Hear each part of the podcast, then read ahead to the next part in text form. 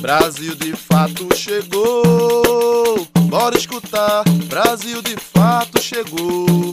Um programa popular, Brasil de fato chegou. Bora escutar, Brasil de fato chegou. Um programa popular, pra quem é trabalhadora, pra quem é trabalhador, ele traz informação não é manipulador. Pra quem é trabalhadora, quem é trabalhador, ele traz informação, não é manipulador. Olá, você está ouvindo o programa Brasil de Fato Bahia. Eu sou Gabriela Morim e na próxima hora vou trazer para vocês notícias em uma versão popular da Bahia, do Brasil e do mundo.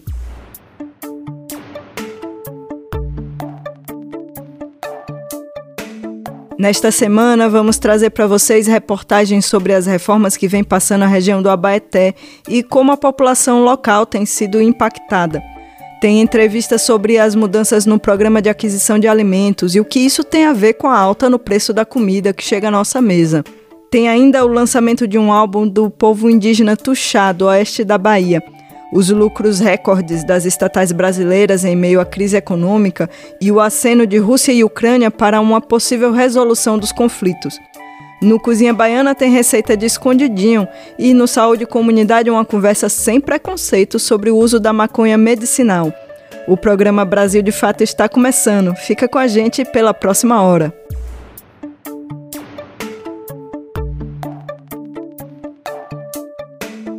A comunidade que mora no entorno da Lagoa do Abaeté, em Salvador, realizou um protesto essa semana para chamar a atenção para a falta de diálogo da prefeitura, que vem realizando diversas obras no local. Houve inclusive um projeto de lei para mudar o nome do local, que foi retirado de pauta após protestos da população. As críticas apresentadas apontam que há diversos problemas com a execução das obras que não têm respeitado a importância simbólica do local para os povos de terreiro e comunidade do entorno. Na manhã do último sábado, dia 19, foi realizado o ato em defesa das dunas do Abaeté, no bairro de Itapuã, em Salvador. A iniciativa dos terreiros Abassá de Ogum e Lemá Seniodé e do Instituto Odara teve o objetivo de protestar contra a falta de diálogo da prefeitura com a comunidade sobre a urbanização em curso no parque. Jaciara Ribeiro e a Lorixá do Axé Abassá de Ogum e a ativista da luta contra a intolerância religiosa argumenta sobre os impactos do projeto.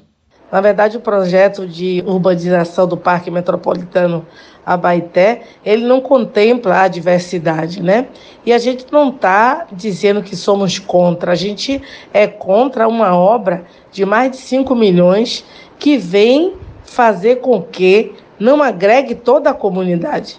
Primeiro, a lei que a gente conseguiu derrubar seria uma PL para mudar o nome. E agora está sendo construído um espaço que vai macular tudo que a gente acredita, né? A Lagoa da Baité, as dunas, é um espaço de ancestralidade e é um espaço para ser preservado. Vamos entender um pouco mais do caso? No último dia 10 de fevereiro, o prefeito de Salvador, Bruno Reis, do DEM, anunciou detalhes do projeto em uma visita ao bairro. A proposta da obra é que a urbanização ocorra em uma área de 5.654 metros quadrados, sendo 1.900 metros quadrados de área construída, onde serão instalados uma sede administrativa, sanitários, estacionamento e um núcleo de orientação ambiental com auditório para 50 pessoas. No bojo desta proposta do Executivo Municipal, o vereador Snardi Araújo, do PL, ligado à Igreja Universal, sugeriu renomear o local para Monte Santo Deus Proverá. Diante das manifestações populares e parlamentares contrárias, o vereador recuou. Em pronunciamento na tribuna, no dia 15 de fevereiro, ele retirou o projeto de lei da votação. No entanto, a obra de urbanização segue como prevista pela Prefeitura. A Laurixá Jaciara explica que o diálogo com a Prefeitura só aconteceu depois da divulgação do projeto. É, o diálogo com a Prefeitura foi feito a partir da divulgação do projeto e tanto o Ministério Público, alguns vereadores, alguns movimentos é, da comunidade de Salvador tem pedido audiência para poder dialogar, para barrar, para realmente embargar essa obra, mas ainda não foi dado nenhum retorno. Sobre a força simbólica do Abaeté, Jaciara observa que o local tem forte representação para os povos de terreiro. Ele representa muito né, para o povo de religião de matriz africana porque ele guarda muitos segredos né, e é um espaço sagrado para todos os terreiros daqui da comunidade e é de essência. Né? Na verdade, a Lagoa da Baité é a morada de Oxum. A gente tem a mata que a gente cultiva também as ervas para rituais e a gente faz as oferendas de acordo com a proteção do meio ambiente. A gente não vai lá arrancar toneladas de folha, a gente não vai lá colocar lixo, a gente sabe fazer uma oferenda a partir da natureza para a natureza, né? Marta Rodrigues, vereadora de Salvador pelo Partido dos Trabalhadores, também demonstra preocupação com o projeto de urbanização em curso. Estamos acompanhando é a situação que está acontecendo no bairro de Itapuã, mais especificamente em uma das dunas do Abaeté. É um desrespeito com a cidade de Salvador e com toda a cultura que ela carrega em sua existência. Tivemos na última segunda-feira, dia 14, um encontro com o secretário de Infraestrutura, quando externalizamos toda a gravidade desta obra a pergunta que todos nós estamos fazendo e querendo respostas. Este projeto atende a quem? A qual Salvador? A vereadora destaca ainda que existem fatores complicadores para a execução da obra. São muitos os problemas envolvidos. Primeiro, no âmbito da legalidade, ele está sendo realizado em uma área de proteção ambiental que está situado em dois zoneamentos a Zona de Proteção Visual, a ZPV, e a Zona de Ocupação Controlada, a ZOC, ou seja, já requer um cuidado maior, não pode ter supressão de vegetação nem instalações que aumentem frequência de pessoas, justamente para não comprometer o sistema de proteção. No âmbito também cultural, de pertencimento e da identidade da primeira capital do Brasil, é uma obra que não houve discussão com a sociedade. Não nos foi apresentado estudo de impacto. Uma representação foi entregue ao Ministério Público da Bahia pela Frente Parlamentar Mista Ambientalista, a mandata coletiva Pretas por Salvador, do PSOL, e algumas entidades. No documento são apresentadas possíveis irregularidades no projeto, porém, ainda não foi dado retorno para a comunidade. Para Jaciara Ribeiro, o ato do sábado foi importante para demarcar a força das mulheres na resistência e preservação do local. Isso é muito importante, né? Mulheres que se movem para poder transformar o que está negativo no positivo. Eu acho que é uma força da ancestralidade feminina que vai conduzindo a gente, até porque a morada de Oxum está dentro também desse parque ancestral que é a Lagoa do Abaité, que não tem como desvincular das dunas, das matas. Então a gente está protegendo, não é só para o candomblé, é para o universo. Todo mundo precisa respirar, todo mundo precisa ver né, um espaço bonito e acolhedor que é a Lagoa do Abaité. De Salvador para o Brasil de Fato Bahia, Ellen Carvalho.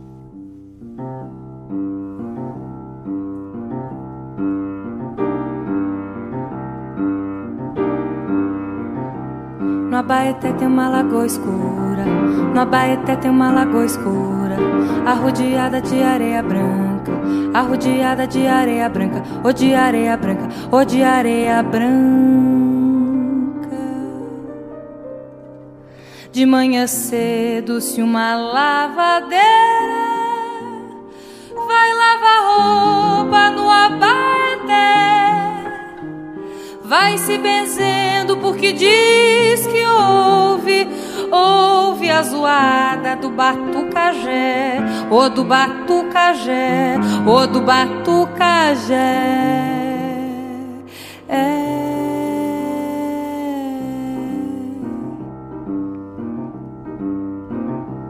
No Abaeté tem uma lagoa escura, no Abaeté tem uma lagoa escura, arrodeada de areia branca arrodeada de areia branca, ou de areia branca, ou de areia branca.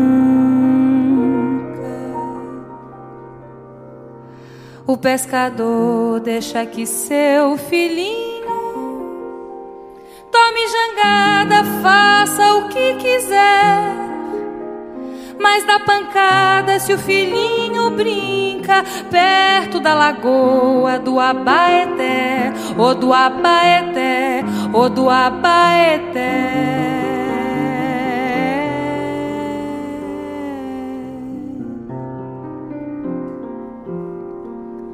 A noite tá que é um dia, diz alguém olhando a lua pela praia. As criancinhas brincam à luz do luar. O luar prateia tudo, coqueiral, areia A gente imagina quanto a lagoa a lua se namorando nas águas do Abaeté.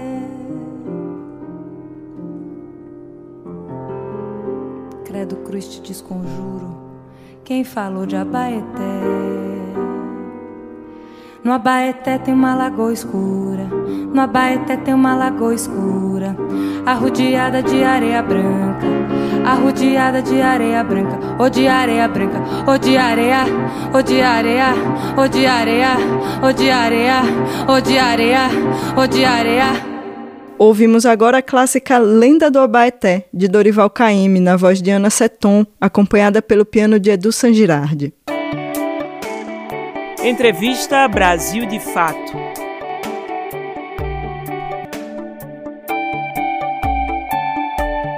A alta da inflação tem atingido diretamente a alimentação do povo brasileiro.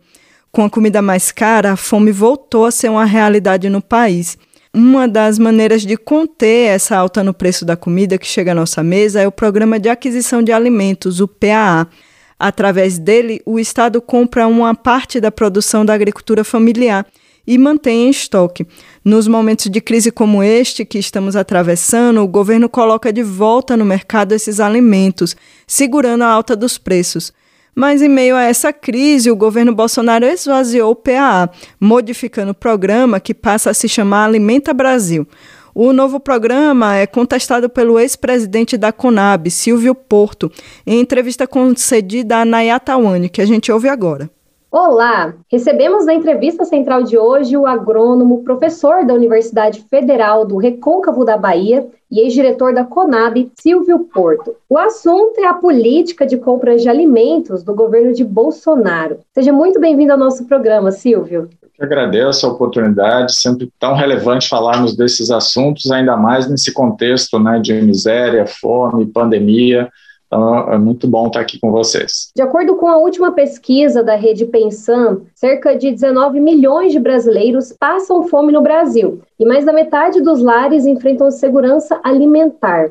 Quais os motivos para estes números tão elevados? É evidente que a pandemia tem um peso é, relevante nesse processo, mas eu diria que a questão é a inação do Estado, ou seja, a não ação do Estado brasileiro ou um tipo de ação do Estado brasileiro que não permitiu o enfrentamento adequado a essa situação como também é, outras políticas de negação né, que não foram capazes de dar respostas concretas às necessidades em que o país vive, tanto do ponto de vista da geração da ocupação e, e emprego, no sentido da economia, como também em relação ao apoio à agricultura familiar camponesa, né, sendo que o, o governo foi responsável por vetar dois projetos de lei, o projeto de lei Assis Carvalho, que foi aprovado em 2020, foi vetado, foi aprovado em 2021, foi vetado, foi derrubado o veto pelo Congresso Nacional e mesmo assim, até esse momento, o governo não tomou nenhuma iniciativa no sentido de aportar recursos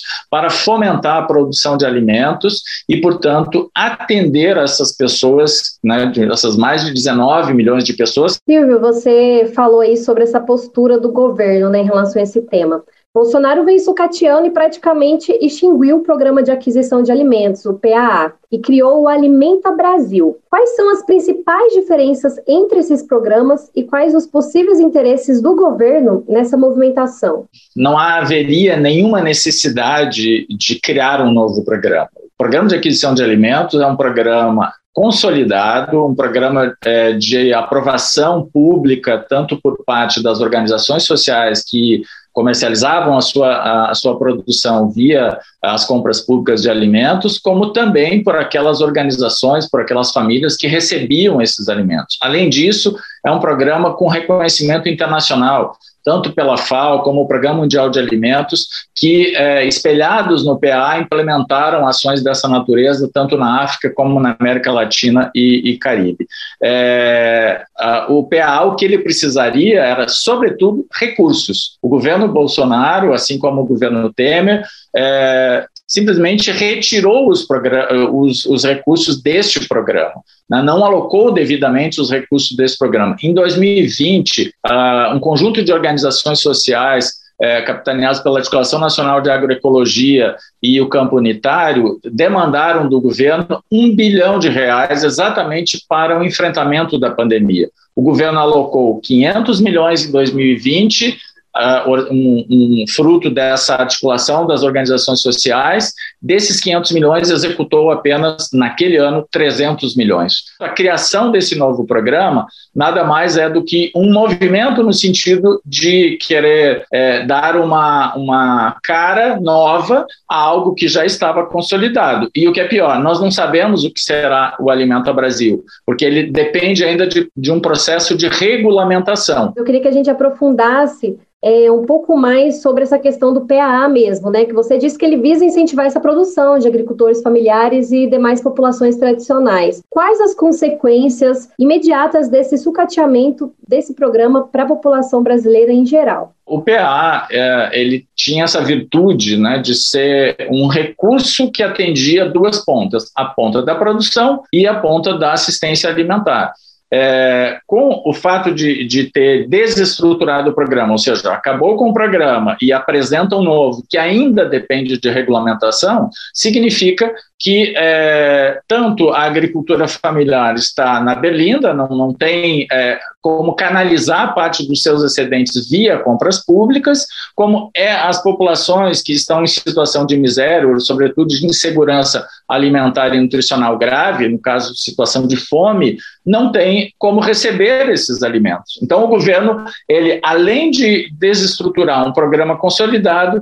ele coloca outro no, lugar, mas não dá sequência, não, não estrutura, não regulamenta, não, e nem diz quanto irá gastar. Aliás, desculpa, foi, foi, tem 200 milhões para esse ano, o que é perplexo. Desses 200 milhões de reais, 100 milhões, a metade do orçamento, é emenda de relator. Portanto, nós não sabemos nem como serão utilizados esses recursos e se é que serão utilizados, uma vez que o programa ainda depende de regulamentação.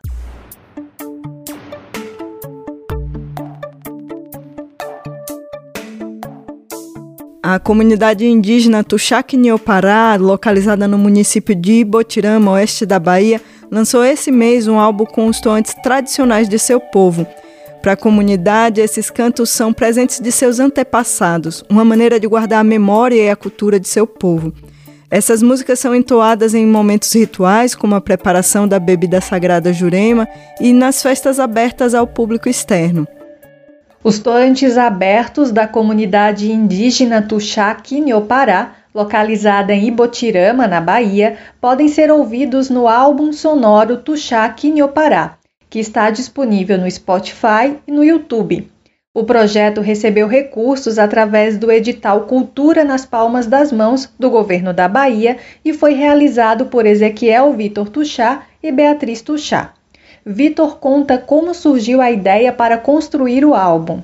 Ele surge da necessidade de salvaguardar os toantes da nossa comunidade, aldeia Tuxarque, em Pará, localizada em Botirama, Bahia. Bom, esses toantes, eles são tradicionalidade, ancestralidade e carregam em si uma dinâmica cultural e a história do nosso povo também. E eles são passados de geração em geração, para os mais novos, para gerações futuras. Atualmente, os tuxás vivem nos limites das cidades de Rodelas e Botirama. Vitor conta um pouco mais sobre o seu povo. Atualmente, estamos localizados em Botirama, Bahia, num pedacinho de terra da região, mas meus pais, meus avós, eles habitavam um complexo de ilhas, em especial a Ilha da Viúva, no submédio do São Francisco, na Rodelas Antiga. Porém, com a construção da hidrelétrica de Taparica, em 88, nossas terras tradicionais elas foram inundadas. Houve um processo de desterritorialização e divisão. O povo do Chá se dividiu, alguns foram para Nova Rodelas, outros para Ibotirama e outros em demais localidades, o que provocou é, um, um, um enfraquecimento cultural é, no nosso povo. E até hoje a gente tenta de, de, de várias formas é, nos livrar das estratégias de aculturação. Na cultura tuxá existem os toantes abertos e os fechados. Estes últimos só podem ser entoados em rituais da comunidade. Os abertos são os que podem ser ouvidos no álbum que foi lançado. Vitor explica o que representam os toantes para o povo tuxá. Quando entoamos, quando cantamos, quando compomos os toantes, é, ele é uma forma de se reintegrar à natureza. É uma forma de de resistir, é uma forma de reexistir. Então, os tonantes eles têm um, um, uma essência, uma, um fator fundamental para a manutenção da nossa força enquanto povo originário. E aí esses toantes, é importante dizer, eles são usados em vários momentos dentro da aldeia, seja em celebrações, lutos, processos de cura, de Salvador para o Brasil de Fato Bahia, Ellen Carvalho.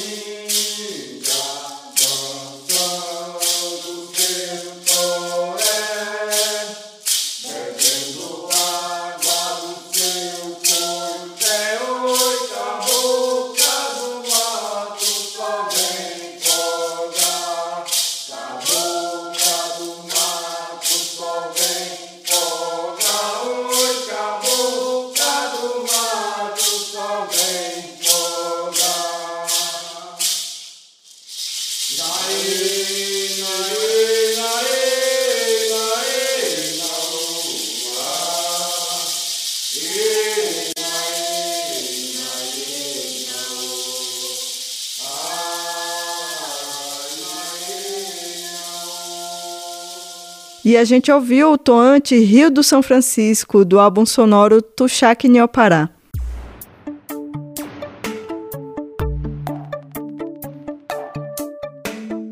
Em meio à crise econômica, as estatais brasileiras tiveram lucros recordes em 2021. As empresas controladas pelo governo deveriam atender à sua função social, ou seja, trabalhar para que os interesses da sociedade como um todo estivessem acima do lucro. Mas não é isso que vem acontecendo nos últimos anos. O ano de 2021 foi de lucros recordes para grandes empresas estatais brasileiras. Das cinco grandes companhias controladas pelo governo, pelo menos três delas, Petrobras, Banco do Brasil e BNDES, tiveram o melhor resultado contábil da história no ano passado. Só a Petrobras lucrou mais de 106 bilhões de reais, 1.400% a mais que em 2020. Na semana passada, a Petrobras anunciou um reajuste nos preços dos combustíveis, o maior em mais de um ano, a notícia criou filas em postos e gerou reclamações de caminhoneiros e levantou uma questão: vale a pena ter uma estatal tão lucrativa e ao mesmo tempo pagar uma gasolina tão cara? Para economistas ouvidos pelo Brasil de Fato, a resposta é não. Como explica Eric Gil Dantas, do Observatório Social da Petrobras. Está aumentando o lucro em cima do, de preços mais elevados para a população. Combustível, a gente não está falando do cara que tem uma, uma Land Rover no, no bairro rico da cidade. A gente está falando de impossibilitar, inclusive, trabalhadores exercerem suas, suas funções. Para Dantas e outros economistas, como William Ozaki, professor da Escola de Sociologia e Política de São Paulo, a Petrobras, por ser uma empresa pública, também deve cumprir uma função social. Uma empresa estatal, como o nome já diz, é uma instituição que tem uma dupla natureza. Como empresa, ela deve gerar lucro, mas ela não é só uma empresa, ela é uma estatal. E como estatal, como empresa pública, ela tem que participar do processo de garantia da soberania nacional e ela tem que estar orientada por algum interesse público ou coletivo, caso específico da Petrobras. O que, que a gente tem observado? um desequilíbrio nesse prato, entre esses dois pratos da balança. Nozak lembra que não foi só a Petrobras que reduziu esforços para o cumprimento da função social. Outras estatais também fizeram o mesmo. O Banco do Brasil obteve um lucro recorde de 21 bilhões de reais durante o ano de 2021. Já a Caixa Econômica Federal lucrou 17 bilhões e 300 milhões. Segundo Simone Deus, professora do Instituto de Economia da Unicamp, esse alto lucro do setor bancário está ligado, entre outras coisas, ao aumento da taxa básica de juros da economia, a Selic. O economista Luiz Gonzaga Beluso ressaltou que há uma visão limitada no Brasil sobre o papel das estatais, que é conveniente para um dos objetivos do governo atual: vendê-las. O que a gente tem é, hoje é uma preparação, uma tentativa de preparar essas empresas para serem privatizadas. No caso da Petrobras, por exemplo, essa, essa fúria de apresentar lucros e pagar dividendos elevados, etc., isso tem a ver com a atração do investidor privado para a Petrobras. Né? Então, é esse é que é o objetivo, no mesmo caso da Eletrobras. Questionada pelo Brasil de Fato, a Petrobras informou que em 2021 a companhia repassou à sociedade brasileira cerca de 230 bilhões de reais em dividendos para a União e tributos aos governos federal, estaduais e municipais. O Banco do Brasil informou que apesar de ter o governo como seu acionista majoritário, é um banco de mercado e opera em um segmento altamente competitivo em pé de igualdade com instituições privadas. A Caixa Econômica Federal não se pronunciou. Já o Ministério da Economia informou que a União recebeu aproximadamente 33 bilhões de reais em dividendos das estatais do país referentes a lucros obtidos no ano passado. No entanto, a pasta não quis se pronunciar sobre a função social das estatais da Rádio Brasil de Fato, com reportagem de Vinícius Kochinski em Curitiba, no Paraná, Douglas Matos.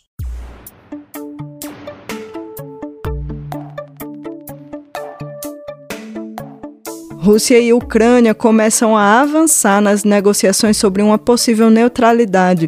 isso acarretaria na desmilitarização da Ucrânia e a garantia de que não haveria mais ataques ao país. Representantes de Rússia e Ucrânia afirmaram nesta quarta-feira, dia 16, que as negociações entre as partes estão avançando.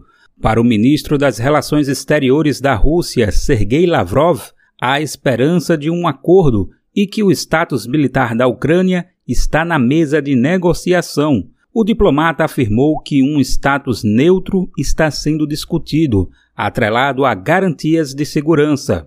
O pronunciamento de Lavrov foi feito à emissora RBK.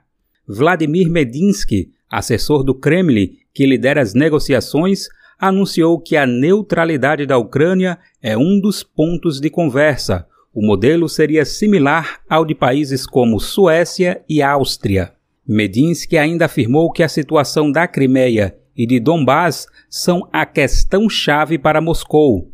O presidente da Ucrânia, Volodymyr Zelensky, admitiu que seu país deve ficar de fora da OTAN, Organização do Tratado do Atlântico Norte, e, em suas palavras, as conversas estão mais realistas. O negociador e conselheiro da Ucrânia, Mikhailo Podolyak, considerou nesta quarta-feira que o modelo das garantias de segurança está na mesa de negociação. Para o representante ucraniano, o processo representa um acordo rígido com vários estados garantidores que assumem obrigações para prevenir ativamente ataques à Ucrânia. Em seu regimento, a OTAN prevê que um ataque contra qualquer um dos seus 30 Estados-membros deve ser respondido pelos países do bloco militar, que conta com potências militares como Estados Unidos e França. De acordo com o Alto Comissariado das Nações Unidas para os Refugiados, desde 24 de fevereiro, mais de 3 milhões de refugiados já deixaram a Ucrânia por conta da guerra. Da Rádio Brasil de Fato, com informações da redação, Daniel Lamir.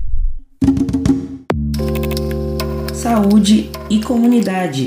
Um viés popular sobre saúde e bem viver. A planta cannabis sativa, popularmente conhecida como maconha, é uma das ervas medicinais com utilização documentada há mais tempo na história da humanidade. Há registros de seu uso para fins medicinais e rituais há pelo menos 5 mil anos. Ela possivelmente foi trazida para a América Latina no contexto do tráfico de pessoas escravizadas vindas de África, sendo inclusive naquela época chamada de erva de negro. A partir da década de 20, seu plantio e uso passa a ser proibido no Brasil, principalmente por questões econômicas, uma vez que sua fibra era usada como substituto mais barato para o algodão plantado nos Estados Unidos. Atualmente, muitos estudos científicos têm comprovado a segurança de seu uso medicinal. A médica de saúde da família e comunidade, prescritora de cannabis medicinal, Mariane Ventura, nos fala sobre sua experiência no cuidado de seus pacientes com essa planta atuando em Salvador e atendendo pessoas de todo o Brasil por telemedicina. Acompanho pacientes com diversas patologias, como epilepsia, transtorno do espectro autista, Alzheimer, Parkinson, fibromialgia, ansiedade, depressão, câncer, enxaqueca, entre outros. As propriedades medicinais da cannabis são conhecidas desde a antiguidade, sendo que a proibição faz parte da história recente da humanidade ocorrendo a partir da década de 20, devido a questões políticas, econômicas e raciais. A retomada do interesse científico pela cannabis ocorreu principalmente após a descoberta do sistema endocannabinoide em 1964 pelo professor israelense Rafael Mechoulam. Sim, o nosso próprio corpo produz substâncias semelhantes à planta da maconha, o sistema endocannabinoide está envolvido na regulação de diversos processos fisiológicos, principalmente no sistema nervoso central e imunológico. Quando estamos doentes, vários sistemas do nosso corpo ficam desregulados, incluindo o sistema endocannabinoide.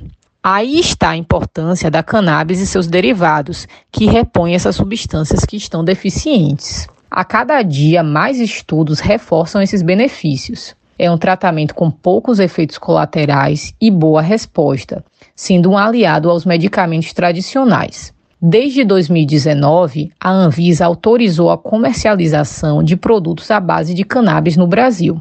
O acompanhamento profissional é essencial para a escolha do produto adequado para cada caso, bem como para alcançar os melhores resultados. A medicina canabinoide é uma realidade no mundo e cada dia mais cresce no nosso país. Caso tenha interesse no tema, pode seguir minhas redes sociais, arroba doutora Mariane Ventura, no Instagram, para ter mais informações. Obrigada!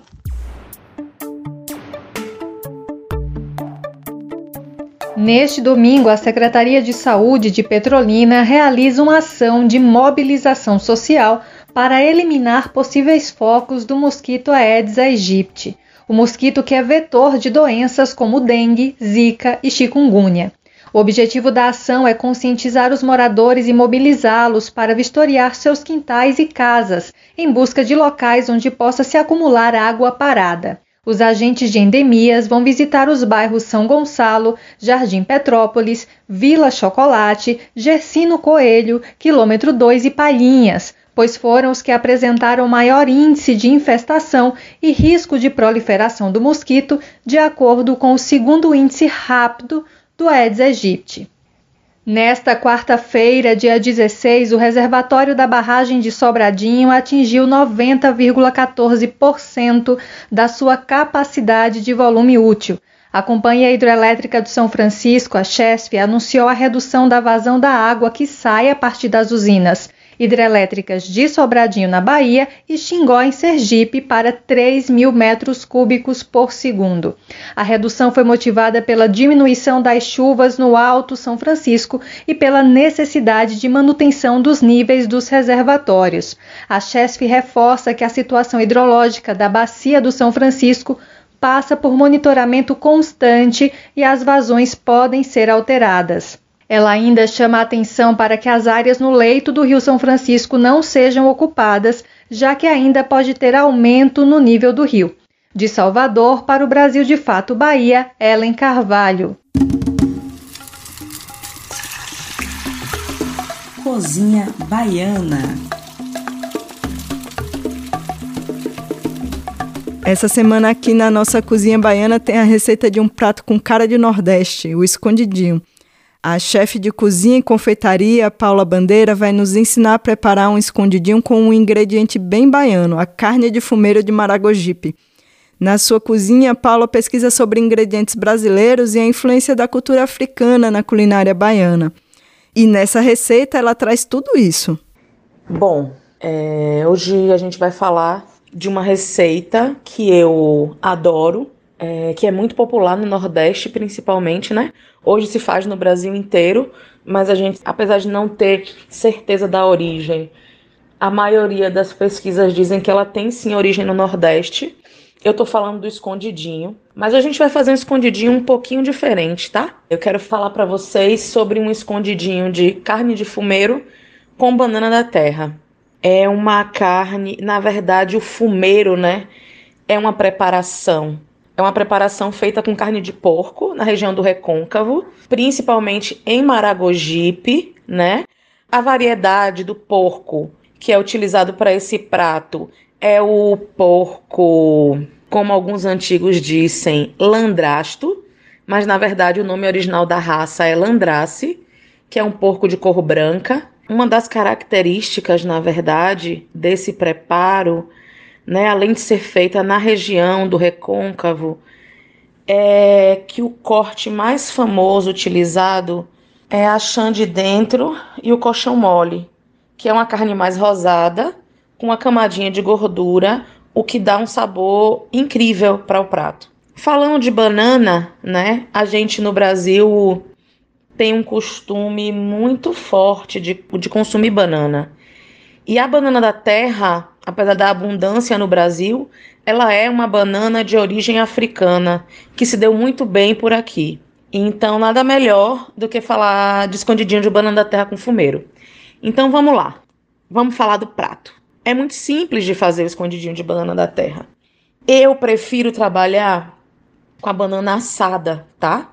Porque a banana assada, além de não ter a água, né, que se você cozinhar na panela, ela vai dentro do forno, ela vai secar um pouco, vai perder um pouco da água, vai ficar mais adocicada. O ideal é que você trabalhe com uma banana mais madura, tá? Até aquela banana que já tá perto da gente achando que vai perder, é essa banana que você vai utilizar, tá bom? Então vamos lá, você vai assar um quilo de banana com a casca, botar papel alumínio por cima e levar uns 40 minutos no forno a 170 graus, certo? Saiu do forno, ou você processa essa banana num processador ou até amassa com garfo. E você vai refogar essa banana com 5 colheres de sopa de manteiga de garrafa. Pode ser uma outra gordura, pode ser até banho de porco. Eu gosto de fazer com manteiga de garrafa um pouquinho de sal e pimenta do reino. Ah, Paula, não vai creme de leite, leite, não, não vai nada disso. A gente quer aqui o gosto da banana in natura, tá? Para o recheio, 600 gramas de carne de fumeiro desfiada. Você vai cozinhar essa carne de fumeiro na panela de pressão, tá? Uns 25 minutos. Daí você vai desfiar essa carne e vai reservar vai pegar uma cebola média roxa, 150 gramas mais ou menos, vai fatiar essa cebola em tiras, tá? E vai refogar em 3 colheres de sopa de manteiga de garrafa também. Repito, pode ser uma outra gordura. Quando essa manteiga estiver bem dourada com a cebola roxa, você vai jogar o fumeiro para dar aquela fritada. Por que, que é legal usar manteiga de garrafa? Porque ela não queima como a manteiga normal, né? E como tá na moda, agora também pode ser uma manteiga ghee, tá bom? Feito isso, a gente vai fazer a montagem. Você escolhe a travessa que você preferir. Vai colocar um pouquinho de purê no fundo do purê de banana da terra. Vai colocar a carne de fumeiro. Repetir o purê de banana da terra e 200 gramas de queijo coalho ralado por cima para gratinar. Quem tiver maçarico pode maçaricar e servir e vamos ser felizes. É, eu acho que o escondidinho ele é um, um prato muito aceito no Nordeste, até pela nossa história de comer muitos pratos com texturas cremosas, angus, papas, pirão. Isso também é uma influência africana na Bahia. Bom, é isso. Espero que vocês tenham gostado da receita e a gente se vê em breve por aí. Um beijo.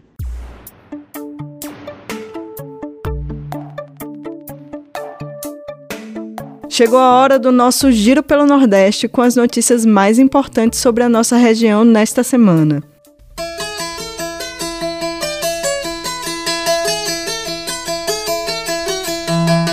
Você está ouvindo o quadro Nordeste em 20 minutos. Oi, pessoal, eu sou Júlia Vasconcelos e esse é o Nordeste em 20 minutos, um quadro em que eu te convido a dar um giro pela região Toda semana te encontro com conteúdos que trazem uma visão popular do que tem acontecido por aqui. E vamos comigo para mais uma edição. Começamos o quadro de hoje com uma notícia urgente. Na noite da terça-feira, 16 de março, uma ação violenta da Polícia Militar em Aracaju resultou na morte de um morador de uma ocupação do Movimento dos Trabalhadores Sem Teto, o MTST. A PM invadiu a ocupação Valdice Teles. A versão policial é de que houve troca de tiros, mas o movimento contesta e afirma ter sido uma prática de extermínio. Confere detalhes com Douglas Matos. A Polícia Militar de Sergipe invadiu a ocupação Valdice Teles, organizada pelo Movimento dos Trabalhadores Sem Teto, MTST, de Aracaju, e matou um morador. De acordo com o movimento, os policiais não tinham mandado judicial e chegaram atirando. Quatro coordenadores da ocupação, localizada no bairro Santa Maria, foram detidos por desacato e horas depois liberados. Ainda segundo o MTST, outro morador foi torturado e ficou machucado. Depois foi encaminhada ao hospital. Procurada pelo Brasil de Fato, a Secretaria de Segurança Pública do Estado de Sergipe, sob o governo de Belivaldo Chagas, do PSD, afirmou que a ação aconteceu em decorrência de uma informação que chegou via disque denúncia. De acordo com a pasta, a chamada teria informado a polícia sobre a presença de um grupo de oito indivíduos, no qual haveria três suspeitos armados. A informação também mencionava que eles estariam planejando roubar motocicletas para cometer outros crimes, como homicídios. Em relação ao homicídio cometido pela PM, a SSP disse ter sido resultado da reação policial a disparos de fogo feito contra eles por um grupo sem especificar qual. Os moradores negam a versão. Isadora Brito, advogada do MTST, afirmou à reportagem que não houve confronto ou troca de tiros. Além disso, ela afirma que nada foi apreendido na ocupação. A defensora do sem-teto acusa a PM de extermínio. Para ela, a motivação de intervenções estatais como essa segue um padrão. A vítima, conhecida como Will, era morador da ocupação Valdice Teles e estava comemorando o aniversário da mãe quando foi morto. Segundo o MTST, ele trabalhava com conserto de celulares e era pai de duas crianças. De São Paulo, da Rádio Brasil de Fato, com reportagem de Gabriela Moncal, Douglas Matos.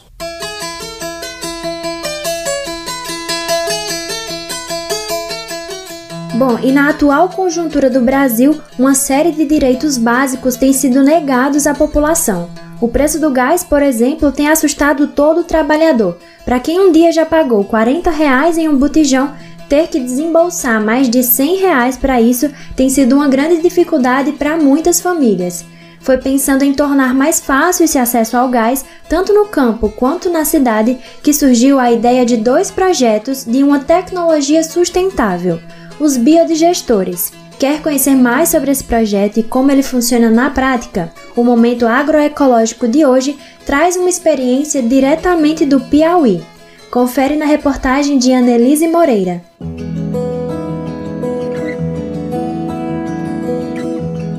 Momento Agroecológico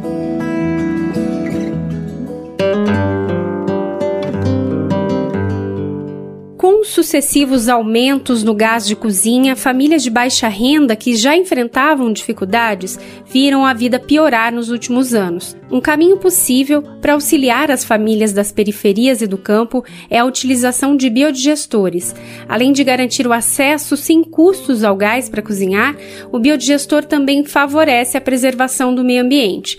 O sistema converte resíduos orgânicos, como dejetos de animais, e restos de alimento em biogás. No Piauí, o MAB, o Movimento dos Atingidos pelas Barragens, apresentou um projeto ao governo estadual para garantir o acesso ao biogás para 140 famílias. A iniciativa foi aceita pela SAF, a Secretaria de Estado da Agricultura Familiar, atendendo famílias ameaçadas por empreendimentos hidrelétricos e por barragens de acumulação de água. Maria Gonçalves, da Coordenação Regional do MAB nos estados do Piauí e Maranhão, explica o desenvolvimento do projeto que vai beneficiar residentes dos municípios de Amarante, Palmeirais e Campo Maior. A gente considera que as famílias do campo elas já vivem situações precárias, com muitas dificuldades econômicas. Está vendo esse aumento, né? Tá, tem passado de 100 reais, que pode chegar até 140 ter a produção de biogás a partir de esterco, que é a matéria-prima, né, esterco dos animais. Isso ajuda na economia das famílias. E esse recurso pode ser utilizado com, com outras despesas, a tarifa de energia, tarifa de água, com alimentação. Então, a proposta foi nesse sentido também de dar viabilidade econômica. Já foram construídos oito biodigestores na comunidade quilombola de Periperi, em Amarante, que estão prontos para uso. Além de contribuir para a autonomia financeira das famílias, o uso dos biodigestores podem ser benéficos também para o meio ambiente. Porque quando as famílias não têm condições de comprar o gás, o que, que ela faz? O uso da lenha e o uso do carvão. Isso gera também o desmatamento, né? a retirada da, da, da mata nativa, da, das árvores. O uso do biodigestor, ele também vai contribuir com essa preservação da natureza, né? da preservação da, das matas ao redor das comunidades. O engenheiro ambiental Leonardo Abler é sócio fundador da Taboa Engenharia, negócio social que surgiu em 2014 com o objetivo de levar saneamento ecológico para as periferias, aldeias, comunidades quilombolas e ribeirinhas. Segundo o Instituto Trata Brasil, quase 35 milhões de brasileiros não têm acesso à água potável e cerca de 100 milhões não têm serviço de coleta de esgoto no país.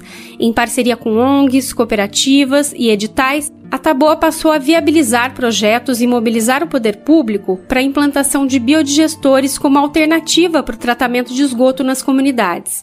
No caso do tratamento de esgoto de favelas no contexto urbano, o principal modelo de biodigestor utilizado é o biodigestor chinês feito com alvenaria, né, com tijolo, que é a tecnologia que o Instituto Ambiental trouxe para o Brasil na década de 90. Esse equipamento, ele não é uma construção simples, ele é uma construção artesanal minuciosa. A impermeabilização é complexa e é uma construção demorada também. Esse modelo de biodigestor citado por Abler foi implantado no Vale Encantado, comunidade do Rio de Janeiro, que apresentou a demanda por meio da Associação de Moradores que procurava uma solução de biodigestor de tratamento de esgoto. O projeto beneficia hoje 101 pessoas e demorou três meses para a construção. O caminho seguido pela Tabo atualmente é usar outras tecnologias sustentáveis para o tratamento de esgoto e o biodigestor para a produção de biogás com restos de alimentos. Então, o biodigestor é uma tecnologia incrível para as famílias do campo, porque ele, sendo usado com esterco animal, né, da criação de gado, criação de suíno, criação de galinha, criação de até cachorro, né, cachorro e gato, né, tem, tem famílias que têm vários, todo esse esterco animal pode ir para dentro do biodigestor, o líquido resultante continua sendo um biofertilizante concentrado que você pode só diluir e aplicar no cultivo. E o bio, a quantidade de biogás produzida é muito maior do que se esse biodigestor estivesse sendo usado para o tratamento do esgoto dessa família.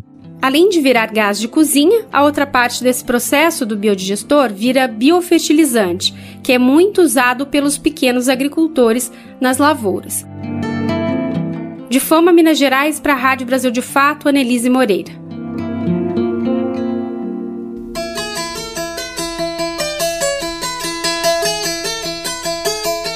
E para finalizar o nosso quadro de hoje, eu te convido a conhecer um movimento de mulheres em Pernambuco que luta pelos direitos das mulheres encarceradas. É o Liberta Elas.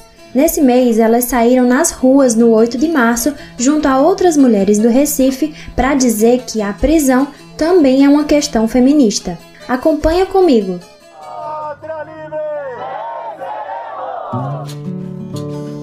Vozes populares.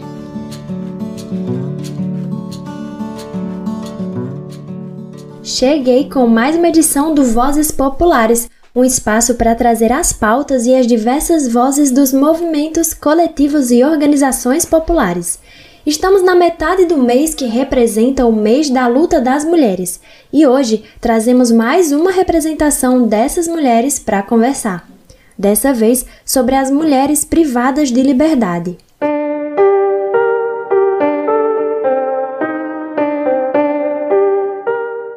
No Brasil, a quantidade de mulheres encarceradas tem aumentado drasticamente desde o começo do milênio. Segundo dados do Infopen, Levantamento Nacional de Informações Penitenciárias, dos anos 2000 até 2017, esse aumento foi de 675%. Somos o quarto país que mais prende mulheres no mundo. Em disparada, o principal motivo para a prisão dessas mulheres é o tráfico.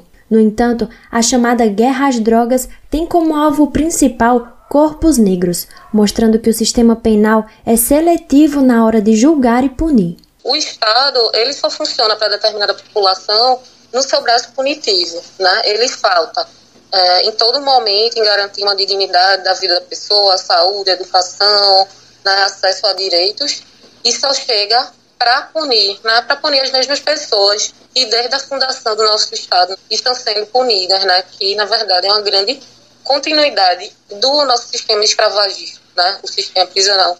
Você acabou de ouvir Clarissa Trevas. Ela é integrante do Liberta Elas, um coletivo de feministas abolicionistas e antirracistas que atuam na vida de mulheres atravessadas pelo cárcere em Pernambuco. Dados mostram que aqui no país se prende cada vez mais mulheres jovens, negras, sem estudo e mães. Mais de 60% das mulheres presas no Brasil são negras. Em Pernambuco, essa porcentagem é ainda maior, de 81%. O Liberta Elas atua desde 2018 na vida de mulheres da Colônia Penal do Recife, conhecida como Bom Pastor, e também na Colônia Prisional Feminina de Abreu e Lima. Já foram feitas ações de entregas de kits de higiene, oficinas de clube do livro, oficinas sobre direitos reprodutivos, violência contra a mulher dentro do cárcere e diversos outros temas que contribuem para o empoderamento dessas mulheres. Lembra que eu falei que o Liberta Elas se denomina como abolicionista? Clarissa explica um pouco mais essa perspectiva pra gente. A gente não acredita na prisão. Né? O que a gente acredita é no fim das prisões. A gente não acredita que o sistema penal judiciário seja capaz de resolver os nossos conflitos, porque a gente, na verdade, considera o sistema de justiça penal uma ferramenta capitalista e, como toda ferramenta do capitalismo, vai explorar e vai submeter determinados corpos, que são os corpos né, das pessoas negras, né, das pessoas pobres e das pessoas que estão geralmente à margem. O que a gente consegue perceber é que a prisão apenas fortalece todo esse sistema de dor, de subalternização né, de determinados corpos, de violências a uma determinada população. Então, ela só faz reproduzir essas violências, não trazendo respostas nem para as vítimas, nem para as pessoas que são acusadas de cometer crime. Clarissa ainda reforça que não acreditar nas prisões não significa deixar impune os crimes cometidos. O coletivo acredita na responsabilização dessas pessoas, mas através de outras ferramentas, por entender que a prisão é um instrumento desumano. Ao serem presas, muitas mulheres são abandonadas pela família e precisam lidar com a solidão e também com os atravessamentos do gênero em sua vivência, sendo a maternidade uma das grandes questões, seja essa maternidade anterior à prisão ou durante. Os efeitos do cárcere são inúmeros. Eu acho que o efeito no cárcere, não só nas mulheres, mas em qualquer pessoa, é um efeito bastante traumático, né? Porque realmente o cárcere ele é um ambiente totalmente desumano e violador assim de sua dignidade todos os direitos. Então acho que quem passou pelo cárcere é que sabe, né? Pelos relatos, assim, realmente é um trauma muito grande na vida de qualquer pessoa. Por isso que a gente chama, né, dentro da, do movimento social, as pessoas que já passaram pelo cárcere de sobreviventes. Porque realmente, né, é um genocídio curso, o cárcere é uma ferramenta desse genocídio e sobreviver ao sistema tanto durante o tempo que você está privado ou privado de liberdade, quanto depois para sobreviver aqui fora, é uma sobrevivência mesmo diária. E na mulher ainda tem essas questões relacionadas às questões específicas de gênero, né? Porque o judiciário, ele julga a mulher não só pelo crime que ela está sendo acusada, mas pelo fato dela ser mãe, né? Ele julga a maternidade né, da mulher, se ele considera uma maternidade adequada ou não né? além de julgar a questão da, de uma mulher estar envolvida em um crime, né? então há ainda um grande machismo do judiciário, tanto é que as penas né, para as mulheres elas são o que falam né, desse triplo julgamento.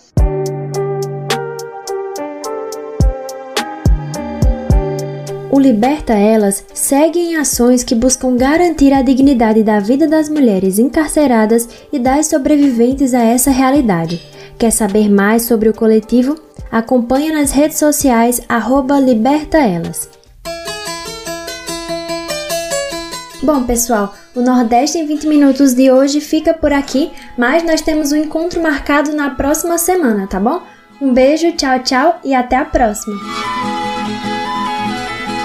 Este quadro é uma realização do Brasil de Fato Pernambuco e conta com a apresentação e roteiro de Júlia Vasconcelos, coordenação editorial de Ranide Mendonça e edição de som de Fátima Pereira.